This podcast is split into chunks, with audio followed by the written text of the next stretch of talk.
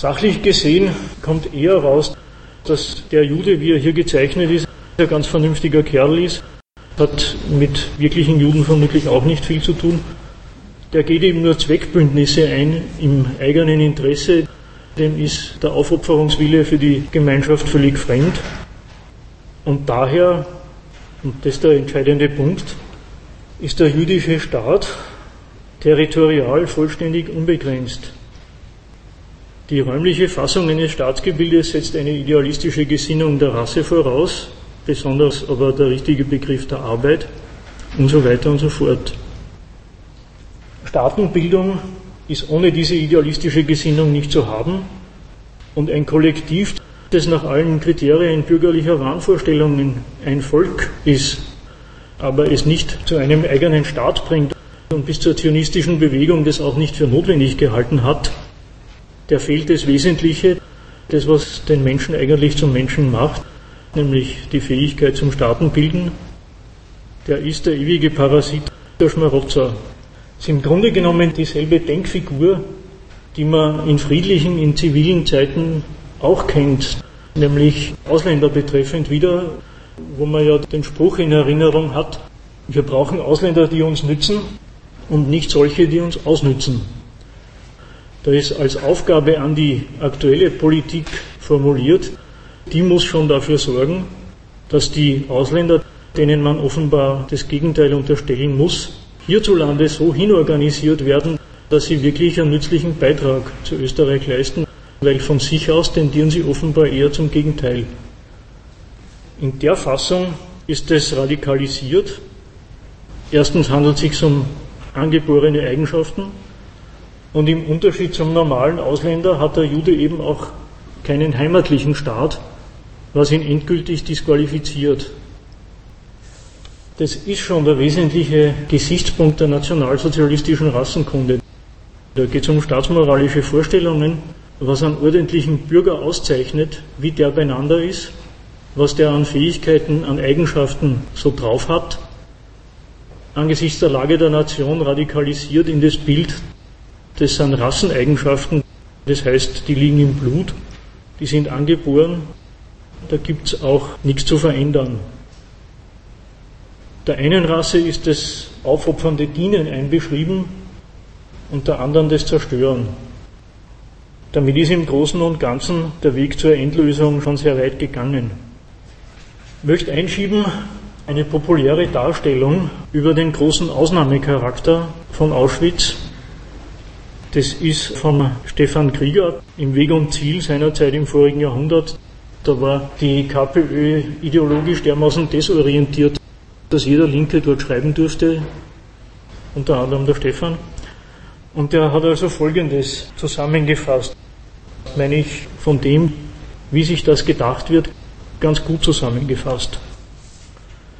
Er sagt also, zu den meisten Kriegsverbrechen, Massakern und Schlechtereien in der Geschichte gibt es eindeutige Stellungnahmen. Ein Massaker im Rahmen eines kolonialen Krieges wird entweder mit dem Hinweis auf militärische oder politische Notwendigkeiten gerechtfertigt oder aus humanitären Gründen verurteilt. Da schon ein kleiner Einschub. Die Vorstellung, dass die Moral oder die humanitären Gründe bloß der ohnmächtige Widerspruch gegen politische Notwendigkeiten ist, der haut so nicht hin. Wenn durch Notwendigkeiten etwas gerechtfertigt ist, dann hat auch die Notwendigkeit die Moral auf ihrer Seite. Also die Moral existiert da in Form der Rechtfertigung sehr wohl. Es gibt kein Massaker, das nicht im Namen der edelsten Werte veranstaltet wurde, im Namen des Guten. Dass die Moral nur der ohnmächtige Einspruch ist und auf Seiten der Täter, da herrscht die pure Sachlichkeit, das stimmt nicht. Auch die Veranstalter sind moralisch und das ist mit Rechtfertigung ja auch schon ausgesprochen. Jedenfalls der Sinn eines solchen Massakers ist aber auch seinen Kritikern einsichtig. Man verurteilt das Verbrechen, weiß aber, warum es stattfindet. Bei Auschwitz stellt sich das anders dar.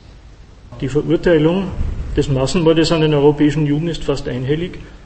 Dafür wird in der Regel davon ausgegangen, dass sich in dem Fall das letztendliche Motiv für dieses Verbrechen der Kenntnis und der Nachvollziehbarkeit der Kritiker entzieht und dann nur ein Vergleich mit anderen Vernichtungsaktionen.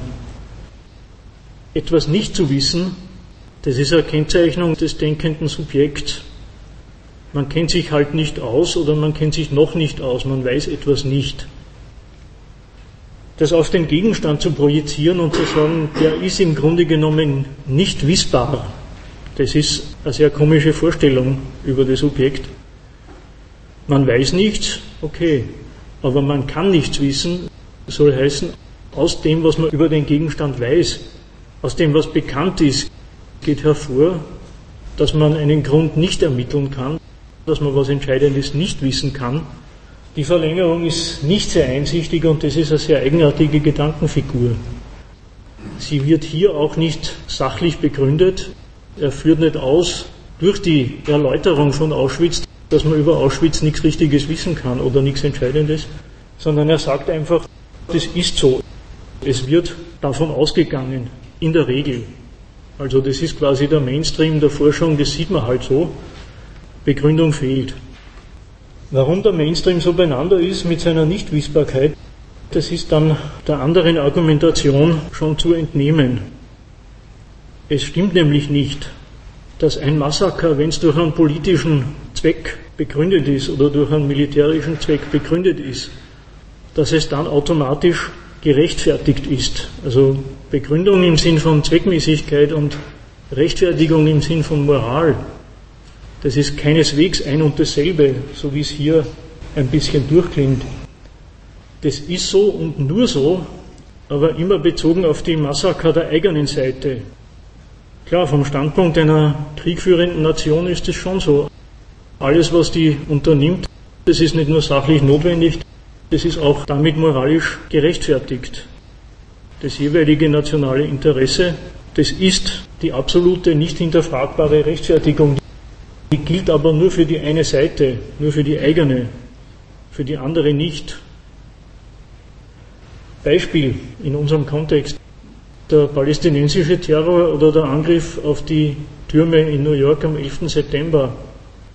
Da weiß man schon, warum das stattfindet. Die Palästinenser kämpfen halt, soweit sie es zusammenbringen, auf diese eher ohnmächtige Art und Weise für ihren Staat. Gerechtfertigt ist dadurch gar nichts zumindest nicht in Israel, höchstens im Gazastreifen. Auch der Anschlag auf das World Trade Center, der hat schon eine Notwendigkeit, der hat seiner Notwendigkeit schon gehorcht.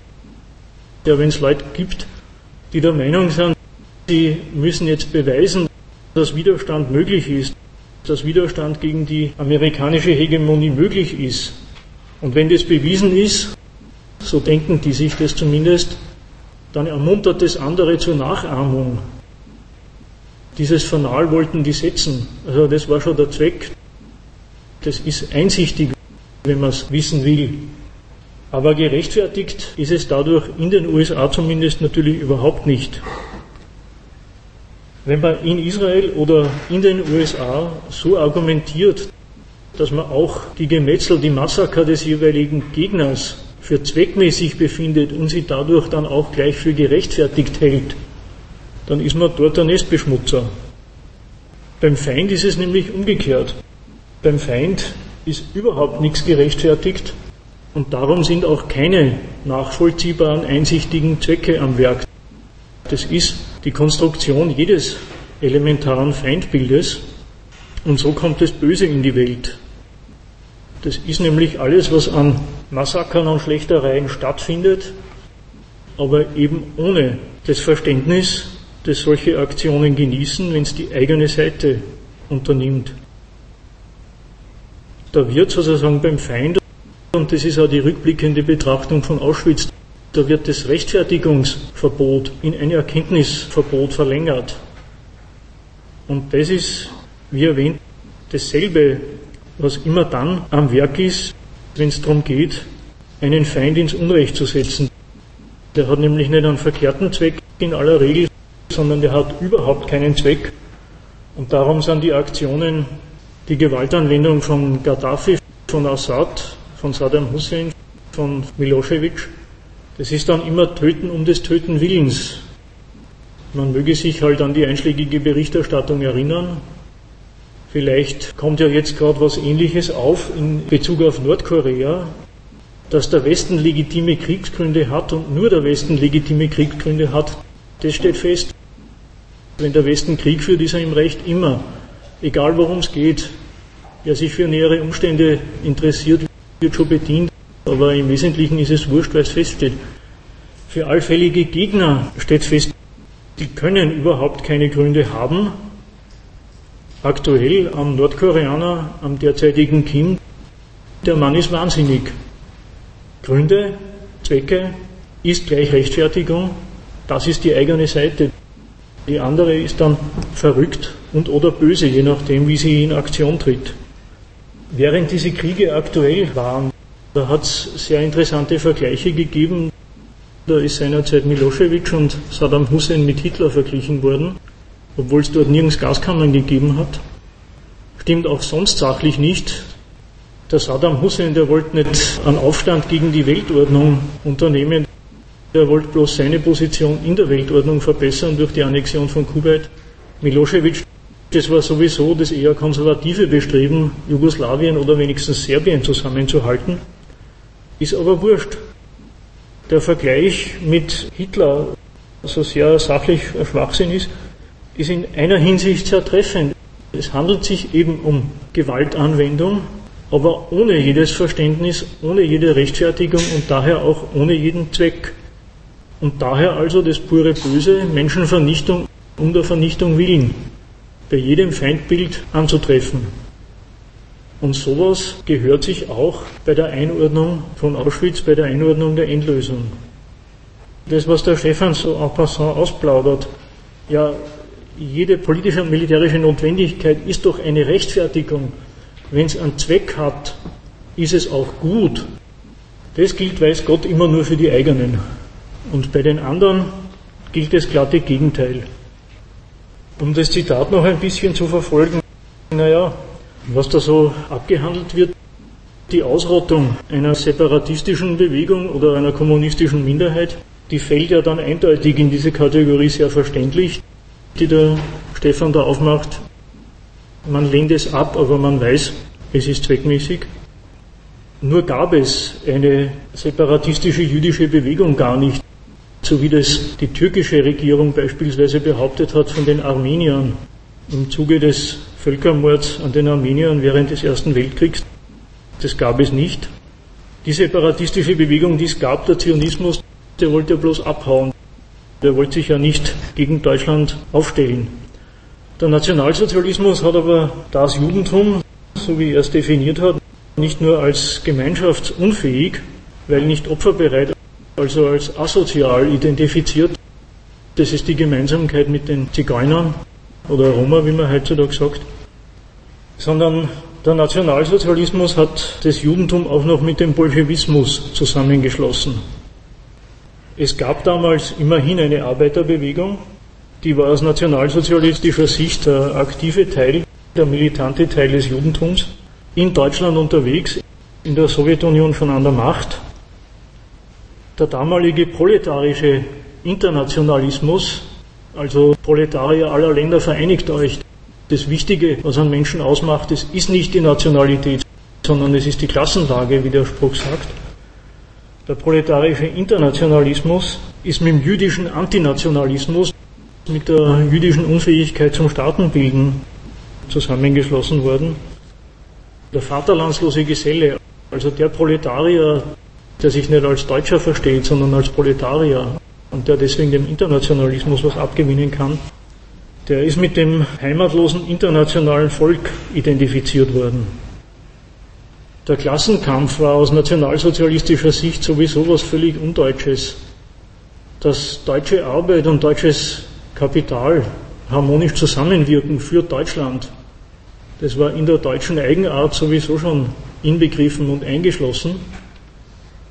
Und dem Judentum ist dann sozusagen eine negative Sozialpartnerschaft unterstellt worden, der jüdische Kapitalist oder der vom Judentum inspirierte Kapitalist, der lässt das Arbeitsvolk verkommen, der stürzt es ins Elend und dann kommt der jüdische Bolschewist und hetzt das Proletariat gegen Deutschland auf. So wie Arbeit und Kapital für Deutschland zusammenwirken, so auch beim Judentum in der Vorstellung nur gegen Deutschland. Nicht nur ist der Marxismus das Werk jüdischer Gelehrter, sondern es gab auch in der Arbeiterbewegung, wie überall sonst in der Klassengesellschaft, natürlich Juden. Und damit war eine der großen Entdeckungen von Hitler, war dem alles klar, dass der Kommunist nicht in seiner Eigenschaft als jemand unterwegs ist, der sich das Thema Arbeit und Reichtum vornimmt, der Kritik an der Ausbeutung hat, der deswegen eine andere Gesellschaft will, sondern da ist ein anderes Volk, beziehungsweise dessen Agent am Werk, der die deutsche Wirtschaft zerstören will. Wer mal bei Marx nachgelesen hat und reingeschaut hat, der merkt natürlich, die Kritik der politischen Ökonomie, die ist weder deutsch noch englisch noch jüdisch. Der Mann war natürlich ein Bildungsbürger seiner Zeit und das lässt er auch öfter durchblicken in diversen Anspielungen. Aber von der Argumentation her ist es genauso wenig deutsch oder jüdisch wie grün oder blau. Die ist entweder richtig oder falsch. Andererseits, wenn es doch üblich ist, dass geistige Leistungen von Nationen vereinnahmt werden und als nationales Produkt, als nationale Leistung ausgegeben werden, als völkisches Resultat. Wieso nicht auch der Marxismus, wenn es eine deutsche Literatur gibt und eine englische Nationalökonomie? Es gibt eine österreichische Schule der Nationalökonomie, das sind irgendwelche Marktliberale. Also wenn es das alles gibt, wenn die Vereinnahmung von Kultur, von Kunst und Wissenschaft als nationale Hervorbringungen wenn das eh selbstverständlich ist, ja mein Gott, warum dann nicht auch der jüdische Marxismus? Es gibt einigermaßen seriöse Darstellungen, die haben zur Kenntnis genommen, dass die Endlösung der Judenfrage ein Teil des Krieges gegen die Sowjetunion war. Sie können es zwar nicht so recht erklären, aber das Faktum ist in einigermaßen seriösen Teilen der Geschichtswissenschaft irgendwie angekommen. Nach einigen Jahrzehnten sorgfältiger Faschismusforschung und unglaublich detaillierter Faktenhuberei ist der Zusammenhang im Rahmen der nationalsozialistischen Weltanschauung nicht zu übersehen. Judentum und Bolschewismus, das gehört zusammen für einen Faschisten.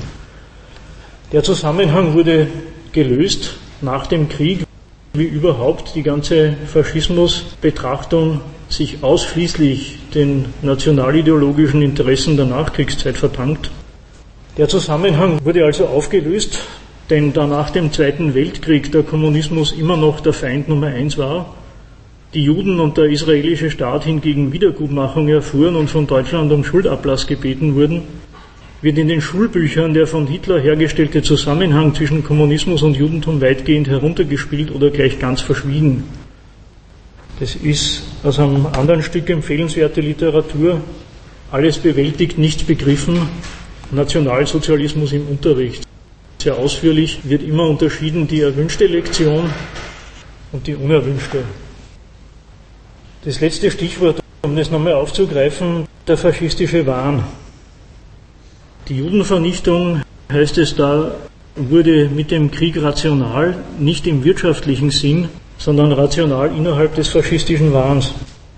Da wendet er sich gegen Leute, die glauben, das wäre ein nationales Nutzenunternehmen gewesen oder so. Das ist Quatsch, will ich aber nicht näher darauf eingehen. Der faschistische Wahn, wie geht er jetzt?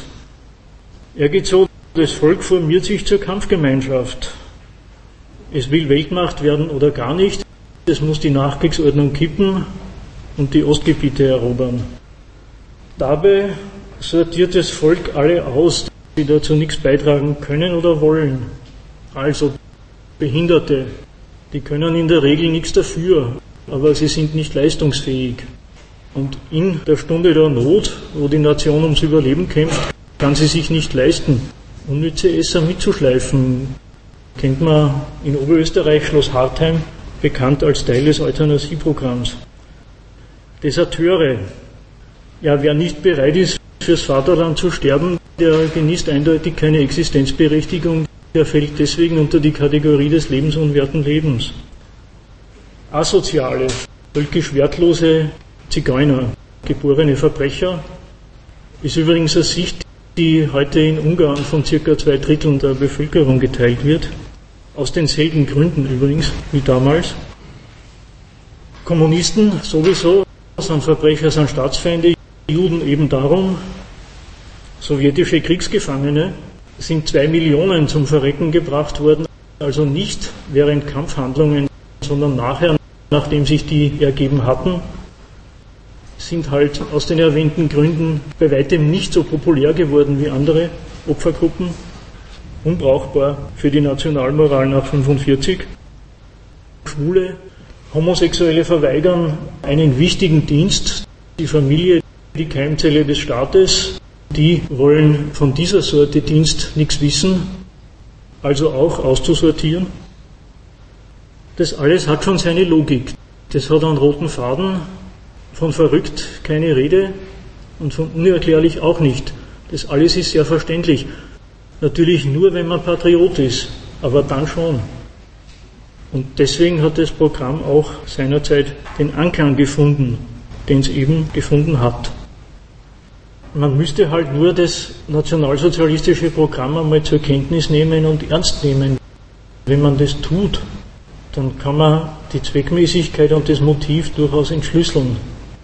Aber weil das Rechtfertigungsverbot gilt, wurde das auch in das Erkenntnisverbot verlängert. Wir lesen einmal was vor. Das ist wieder über Nationalsozialismus im Unterricht. Schreibt der Huisken, man darf sich also nicht wundern, wenn Schüler fragen, warum war Hitler so böse? Warum ist Hitler überhaupt geboren worden, wo er doch so böse war? Warum hat Hitler Schäferhunde geliebt? Manchen Pädagogen gehen derartige Fragen bereits zu weit. Verlangen sie doch eine Erklärung des Bösen, wo in der Erziehung nach Auschwitz allein der Versuch unternommen werden darf, wieder Zitat, im Gedenken zu unterweisen. So wird angesichts des Holocaust der Erziehung das Recht abgesprochen, sich auf das Aufklären und Erklären zu beschränken.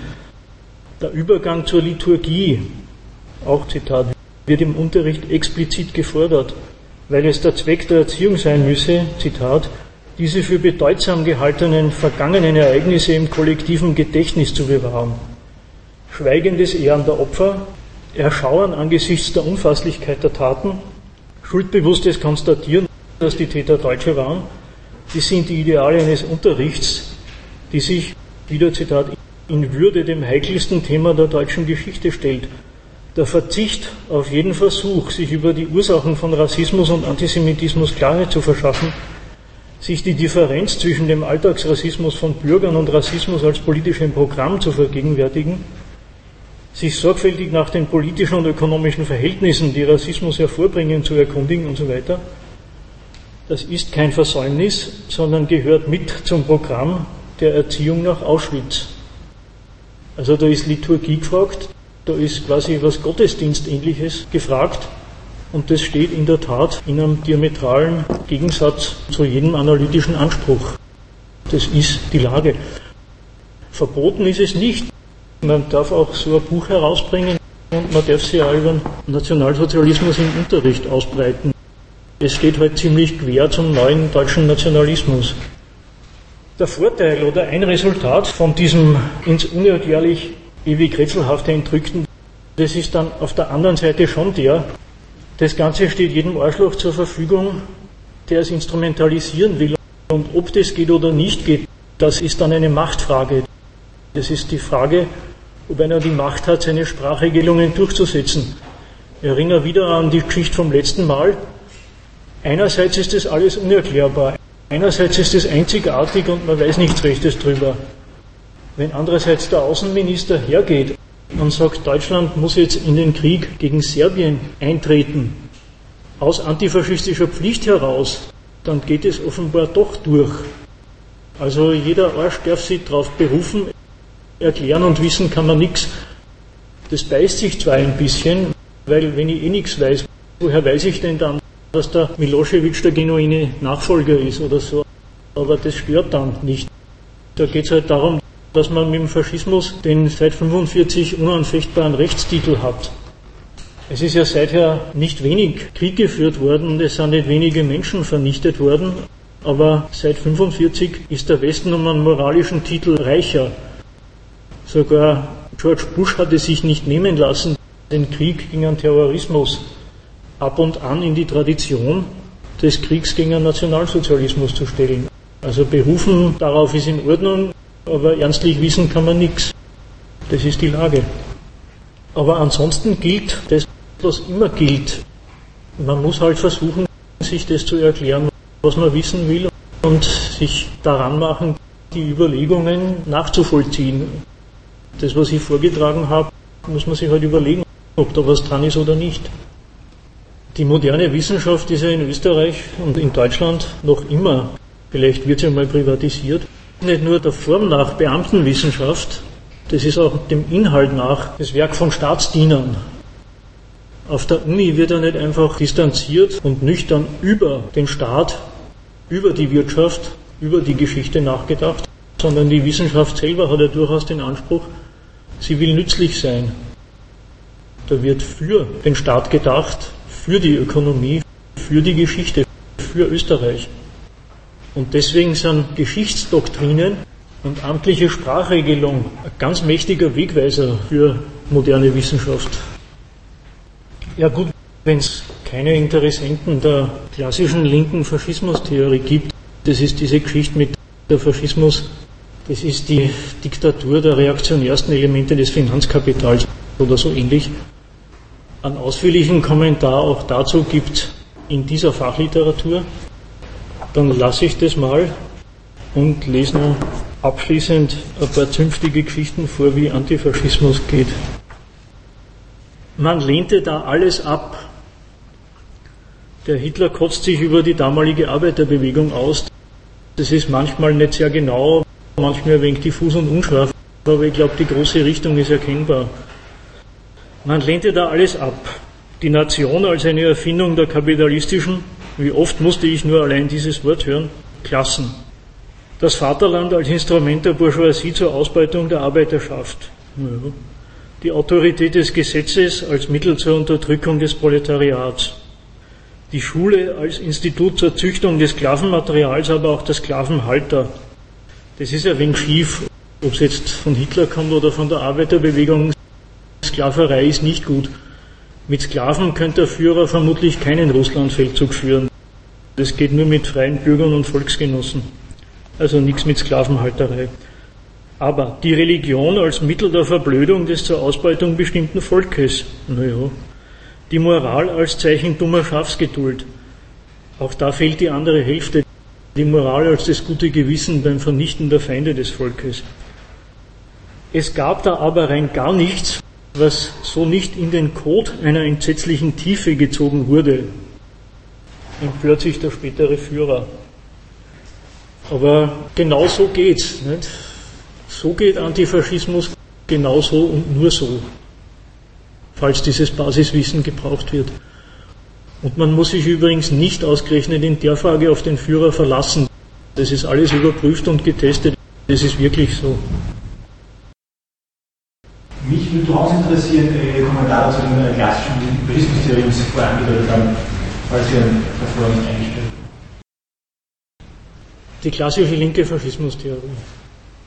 Bei den zeitgenössischen Ausführungen, speziell diese berühmte Rede vor der Kommunistischen Internationale vom Genossen Dimitrov, man merkt irgendwie, der Marxismus-Leninismus seinerzeit, die waren überfordert.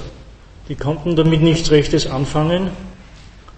Das damalige Dogma war, dass die Klassenlage dem Proletariat das richtige Klassenbewusstsein gewissermaßen aufnötigt und speziell in der Krise muss es dann endgültig nach links gehen oder sich dem Kommunismus anschließen.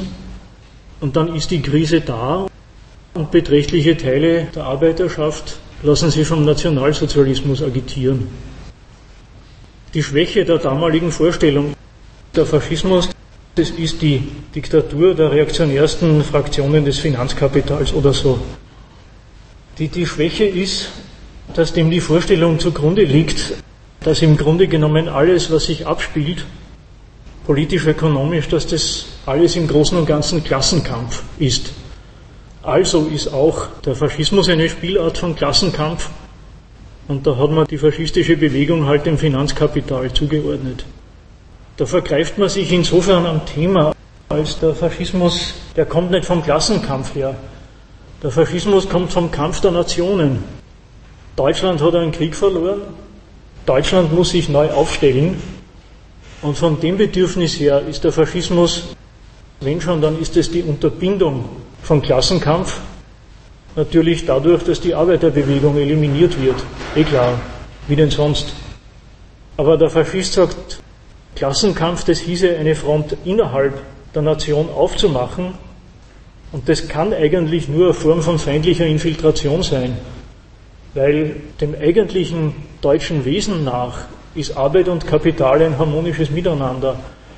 Der Nationalsozialismus heißt die einschlägige Formel, er kennt keine Klassen, er kennt nur noch Arbeitsbeauftragte der deutschen Nation. Es gibt also nur mehr Leute, die in unterschiedlichen Funktionen für Deutschland nützlich sind und die Klassenzusammenarbeit, das ist die natürliche Ordnung der Dinge. Wenn es welche gibt, die einen Klassenkampf propagieren, dann kommt es von außen, also aus einem anderen Volk, und dann gehört es niedergemacht. Und das alles nicht als Auftragsarbeit fürs Finanzkapital, sondern eben für Deutschland. Das haben die nicht glauben können. Gibt es auch hier Ausführungen zu die verkehrte Faschismustheorie der kommunistischen Internationale. Und da gibt es ein paar Hämmer. Da kann man dem ein bisschen entnehmen, woran die gescheitert sind, die damaligen Kommunisten. Der Faschismus entfacht nicht nur die in den Massen tief verwurzelten Vorurteile, sondern er spekuliert auch auf die besten Gefühle der Massen, auf ihr Gerechtigkeitsgefühl und mitunter sogar ihre revolutionären Traditionen und aufs Nationalgefühl, muss man noch dazu sagen. Das wäre eine Gelegenheit gewesen, wenn man merkt, die spekulieren auf die besten Gefühle, dass man vielleicht diese besten Gefühle der Massen einmal einer Analyse und einer Kritik unterzieht und versucht dagegen Front zu machen. Stattdessen wollte man die besten Gefühle selber ausnutzen. Und da muss man sagen, das Gerechtigkeitsgefühl, jeder soll das kriegen, was er verdient. Was verdient ein Arbeiter? Er verdient, dass er für Deutschland arbeiten darf. Ja, das hat er bekommen. Arbeit und Brot. Das, was der Arbeiter braucht an Kalorien, das muss ihm schon zugeführt werden. Das war der Gerechtigkeitsstandpunkt der Faschisten. Und das andere beste Gefühl, das Nationalgefühl, das wurde auch nicht kritisiert. Der Faschismus, andere Passage, handelt im Interesse der extremen Imperialisten, aber vor den Massen tritt er unter der Maske des Beschützers der erniedrigten Nation auf und appelliert an das verletzte Nationalgefühl. Er kann mit der Losung gegen Versailles die kleinbürgerlichen Massen mitreißen. Das ist insofern ein Hammer. Nicht? Der Vorwurf heißt, die meinen es ja gar nicht ernst. Er tritt unter der Maske des Beschützers der erniedrigten Nation auf. Er tut nur so, als würde er die erniedrigte Nation wieder aufbauen wollen. Da schlängelt man sich vorbei. Ne? Da muss man schon Stellung beziehen. Wie will er die Nation aufbauen? Was heißt das? Was heißt das für die arbeitende Klasse? Auf das muss man sich einschießen. Aber nicht sagen, liebe Arbeiter, falls nicht drauf rein, der tut nur so, dass er für Deutschland ist, dass er gegen Versailles ist, dass er euer verletztes Nationalgefühl quasi tatsächlich bedienen muss. Das sind die Hämmer in der damaligen Faschismusanalyse. Faschismus ist ja unter Mussolini in Italien das erste ja. Mal praktiziert worden. Und da die sowjetischen Theoretiker ja erkennen können, dass das eine Siegesnation des Ersten Weltkriegs Ja, mei. Auch in Italien ist damals die Bewegung auf die Idee gekommen, sie ist unzufrieden mit der Lage der Nation und die Demokratie ist eine Staatsform, die bringt's nicht. Die organisiert bloß Gegensätze in der Nation zwischen konkurrierenden Parteien, die es eigentlich nicht bräuchte und sie lässt der Arbeiterbewegung zu. Derselbe Ausgangspunkt. Man ist mit der Position, mit der Lage der Nation nach dem Ersten Weltkrieg nicht zufrieden. Dann unterscheiden sie die weiteren Verlaufsformen ein bisschen. Aber wenn man es wenn durchgeht, im Prinzip dasselbe. Das ist, äh, weiß nicht, wie ich sagen soll, das ist in den letzten Jahrzehnten in Mitteleuropa so geläufig, dass erfolgreich Staat machen, das geht überhaupt nur demokratisch. Das ist hier ein Gemeinplatz und das ist auch woanders insofern ein Gemeinplatz. Wenn heutzutage irgendwo in Afrika ein General putscht, dann gibt er nach fünf Minuten eine Pressekonferenz und sagt sinngemäß, er begreift sich selber als eine Übergangsfigur. Er muss nur noch den Staat säubern und dann organisiert er Wahlen. wo er dann vielleicht auch kandidiert und weil er selber organisiert, gewinnt er. Das ist nicht nur eine Geste gegenüber den westlichen Aufsehern, die sowas immer gleich bekritteln, sondern es ist in dem Sinn durchaus ernst gemeint, dass die Vorstellung, Demokratie ist gleich Erfolg, die hat sich auch in Gegenden rumgesprochen, wo ein erfolgreicher Kapitalismus und eine erfolgreiche Demokratie eigentlich nicht hinzukriegen ist. In der Nachkriegszeit war es umgekehrt. Die Demokratie hat quasi den Zustand der Niederlage verwalten dürfen. Die Monarchie war diskreditiert durch die Niederlage, aber die Selbstverständlichkeit, Staat machen, das geht sowieso nur demokratisch, die war nicht gegeben, sondern da gab es halt konkurrierende Ansätze, die der Demokratie vorgeworfen haben, sie ist für den nationalen Niedergang verantwortlich. Ja, das kann man den Sozialisten ja auch vorhalten. Ja, hoffentlich. Nur haben es die nicht geschafft. Könntest du nochmal dieses letzte Zitat erläutern? Den Zusammenhang zwischen der, der Jugendfrage und dem, dem, dem Krieg im Osten? Das habe ich verstanden. Na, der eine Zusammenhang ist die Identifizierung des Judentums als des völkischen Träger des Bolschewismus.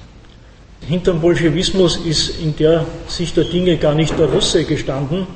Der Russe war dann gewissermaßen selber unterdrückt, aber der war nicht der, der den Bolschewismus erfunden und praktiziert hat, sondern das war das Judentum. Das war als Arbeiterbewegung das heißt als feindliche fünfte Kolonne in Deutschland unterwegs, bis die dann aus dem Verkehr gezogen wurden und in die KZs gewandert sind. Und der Beschluss zur Endlösung, der datiert ja aus dem Winter, in dem klar war, dass die Zeit der Blitzkriege vorbei ist, dass sie die Schlechterei im Osten in die Länge ziehen wird, dass es mit der Eroberung von Moskau oder mit dem, was ja eh nicht passiert ist, dass es mit dem Vorstoß nicht getan ist, dass die Sowjetunion nicht zusammenbricht. Daraus entstand das Bedürfnis, die Heimatfront zu bereinigen. Die Leute loszuwerden, die definitiv für nichts brauchbar waren, weil die geborenen Feinde. Diese völkische Betrachtungsweise, die muss man schon ernst nehmen. Das sind die, die nicht anders können, die zersetzend bzw. feindlich agieren müssen, die gehören im Frieden von der Gesellschaft separiert, die gehören im Lager konzentriert, die gehören auch enteignet, die sollen nicht ihren Reichtum für ihre finsteren Zwecke verwenden, verwenden können. Die Arisierung bringt ja in dem Sinn nichts, das ist ja nationalökonomisch kein Gewinn. Dadurch wird der Reichtum nicht mehr, er wird nur den Unzuverlässigen weggenommen und den Zuverlässigen gegeben. Aber aus dem zivilen Leben gehören diese Leute neben den anderen Gruppen, die ich vorgelesen habe, da gehören sie entfernt. Und wenn der Krieg losgeht und wenn klar ist, es dauert jetzt, da sind die zum Schluss gekommen, es muss eine endgültige Lösung her. Das bloße Einkassieren und Aufbewahren, das bringt es nicht. Mehr und anderes ist es nicht. Man wird im Krieg, und das gilt auch für den Fall, nicht für das getötet, was man tut, sondern schon für das, was man ist. Man ist aus der maßgeblichen Sicht der Angehörige eines feindlichen Volkes. Und das genügt. Das ist ausreichend in jedem Krieg. Darum absichtlich der Krieg des deutschen Volkes gegen das Jüdische. Ein asymmetrischer Krieg, ohne Zweifel, zugegeben, aber eben dieses. Nur Frage am letzten Satz des letzten Kriegerzitats, also das ganz unten, also das Shoah, also wirtschaftlich nicht national, aber inhaltsfaschistischen national. Also ich verstehe es nicht nur das Land passiert ja sehr wohl auch äh, kapitalistischen Gesellschaftsordnung, wird aber dann gegenüber dieser dann doch ähm, irrational. Also mehr, mehr Akkumulation Toten geht ja nicht. Also es wäre wirtschaftlich dann doch besser gewesen, die nicht so eine Das heißt, also, obwohl auf Basis einer kapitalistischen Absprache ist dann geht diese faschistische trotzdem ja, darüber hinaus oder direkt im Widerspruch dazu? Ja, das ist die Frage, das was speziell Faschistisches ist. Weil die gleiche Logik könnte man auf die erzdemokratischen Kriege gegen den Irak oder gegen Afghanistan anwenden. Die sind auch ökonomisch gesehen ein Verlustgeschäft.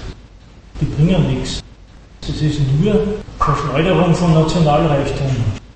Wird übrigens auch für die Verschuldung der USA ja verantwortlich gemacht, die der jetzige Präsident in den Griff kriegen will. Krieg ist überhaupt nie eine Anstrengung, die, die Wachstum generiert.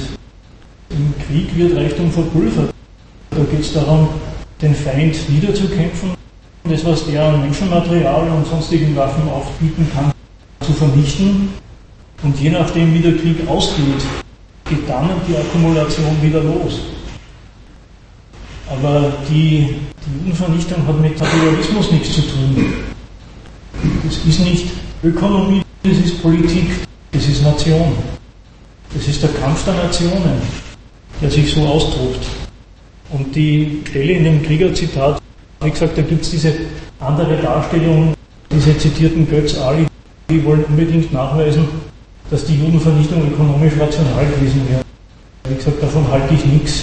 Ich weiß auch nicht, ob man das jetzt näher erläutern muss. Das wesentliche Argument war, die Vernichtung selber sind Kosten, das haben ja andere Leute dann wieder moniert, diese kostbaren Transportkapazitäten, die an der Ostfront dringen und so weiter, das kennt man, die braucht man mehr. Und die Arisierung bringt auch nichts, dadurch wird der Reichtum nicht mehr. Da muss man schon den festen Standpunkt haben, dass es welche gibt, die sind aus völkischen Gründen unzuverlässig und denen muss man die Machtmittel, die ja wirklicher Reichtum immer mal darstellen, das muss man denen wegnehmen damit sie ihn nicht in ihrem zersetzenden Sinne gebrauchen können. Aber kurz gefasst nochmal, da muss man sich davon befreien. Es ist ein nationaler Kampf zur Vernichtung von Feinden und keine ökonomische Anstrengung zur Vergrößerung von Reichtum. Das mit dem faschistischen Wahn. Wenn man sagt, das ist alles verrückt, habe ich ja versucht, nochmal darzustellen. Ja, der faschistische Wahn. Das Volk kämpft um sein Überleben aus faschistischer Sicht. Es gibt viele unbrauchbare Behinderte. Nicht? Das sind noch nicht einmal Feinde, die sind noch nicht einmal Leute, die an feindlichen Gedanken fassen, geschweige denn praktizieren können. Das sind bloß unnütze Esser. Das langt schon in der Situation. Und, und, und, aber es hat gelangt. Und wenn heutzutage irgendwelche Rassisten irgendwelche Penner zu Tode prügeln, dann ist das auch nicht so weit weg von der Vorstellung, es gibt Leute, die leisten nichts und essen dennoch. Und das verträgt sich einfach nicht. Und heute sind wir im Wohlstand und im Frieden. Aber der Gedanke ist nicht so weit weg. Diese Anspielung auf den faschistischen Wahn, jederzeit bereit, das alles als komplett wahnsinnig abzuqualifizieren. Nur eine Verlängerung, die sehr populär ist, die möchte ich dezidiert beeinspruchen. Nämlich die Verlängerung, die so geht, ja, ja, der Faschismus, der ist wahnsinnig und der ist irrational, aber die Demokratie ist vernünftig. Die Gegenüberstellung ist nicht haltbar.